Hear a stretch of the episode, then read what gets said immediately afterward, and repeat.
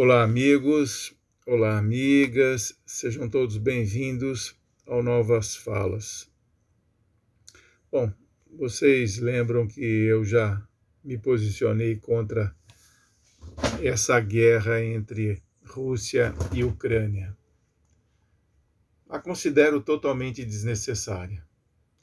Penso que as divergências e diferenças que existem entre os dois países bem que poderiam ser resolvidas numa mesa de negociação na ONU, se esta, de fato, não servisse apenas para os interesses das grandes potências. Infelizmente, a ONU sabe tomar decisões firmes e fortes contra países menores.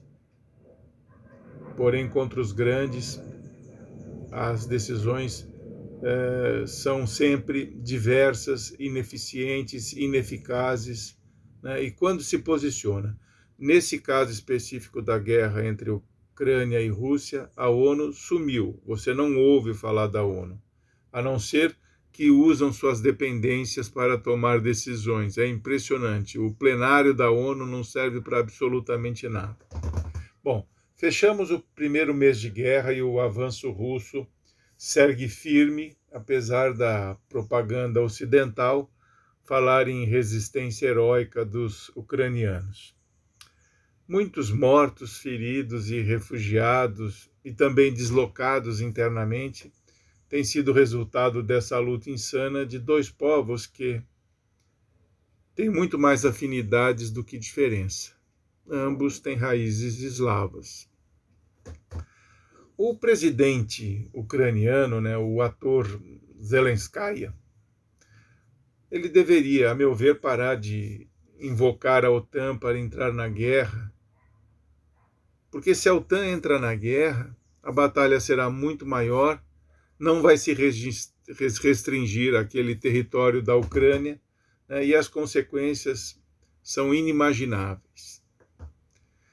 Ele deveria se fosse o herói que pretende ser, sentar-se à mesa com os russos, que são indiscutivelmente bem mais poderosos, e negociar uma paz efetiva para cessar as mortes e a destruição de seu país. Mas ele insiste. O seu ego um dia vai implodir. A Rússia está se fragilizando economicamente com esta guerra. A Ucrânia, por tudo que o mundo está vendo, não tem a menor chance de vencer. Economicamente vai sair bem pior do que já estava. O Ocidente não fala, mas os ucranianos já estavam deixando o país antes mesmo da guerra começar, por causa da situação econômica e também pela violência dos neonazistas, que circulam e agem livres, leves e soltos pelo país. Eles contam com a simpatia do governo local. Mas tem um lado dessa guerra né, que está ganhando com ela e, e, e vai ganhar muito mais depois dela. É o lado dos Estados Unidos. Ele mesmo, o senhor das armas e das guerras. Nada do que estão enviando para a Ucrânia é de graça. Vão receber de volta, assim como os financiamentos já prometidos para a reconstrução do país. E não só eles. Os países próximos à Rússia já estão encomendando armamentos mais sofisticados para a indústria americana. Querem fortalecer seus exércitos. Nada como criar o medo para explorar uma oportunidade, não é mesmo? Todo mundo sabe que as guerras longe de casa sempre ajudaram, quando não fortaleceram, a recuperar a economia americana em seus momentos cambaleantes. E é o que acontece agora. E foi o que aconteceu quando promoveram aquela invasão sem sentido no Iraque. Olha, Nada acontece por acaso. Nenhum tiro é disparado sem um interesse particular como alvo. Pessoas inocentes não são apenas vítimas das armas, mas também da propaganda que as manipulam para normalizar um evento que deve ser repudiado em todas as instâncias. As guerras só trazem dor. Para os grandes players, países que se assentam no Conselho de Segurança da ONU e decidem os destinos dos povos, as guerras só lhes trazem benefícios, ainda que custe a vida de alguns de seus jovens, que muitas vezes nem sabem exatamente por que estão ali, no campo de batalha, lutando, colocando sua vida em risco.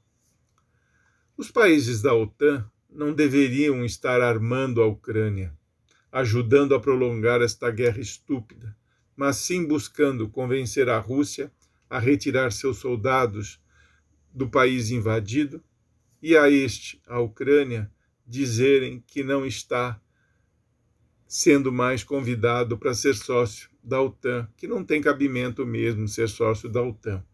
É uma exigência que a Rússia faz, que parece plausível, inclusive, sobretudo se pensarmos que, mudando de lado, os Estados Unidos jamais permitiriam a instalação de mísseis em qualquer país que fosse seu vizinho. Né? Isso a gente já viu no passado na Guerra dos Mísseis, lá na década de 60, quando a União Soviética tentou instalar mísseis em Cuba. Os Estados Unidos não aceitou. Né? E por que agora os russos aceitariam mísseis da OTAN instalados na sua fronteira, na Ucrânia? A Rússia não aceita o faça que eu falo, mas não faça o que eu faço, que os americanos estão tentando lhe impor. A melhor saída para todos e para o mundo é que a guerra cesse agora e o que os contendores, os dois países que estão lá se degladiando no campo de batalha, resolvam de vez esta pinimba numa mesa de negociação é o que o mundo quer e que tenho certeza tanto russos e ucranianos, cidadãos comuns, trabalhadores como qualquer outro, também querem. Abraço.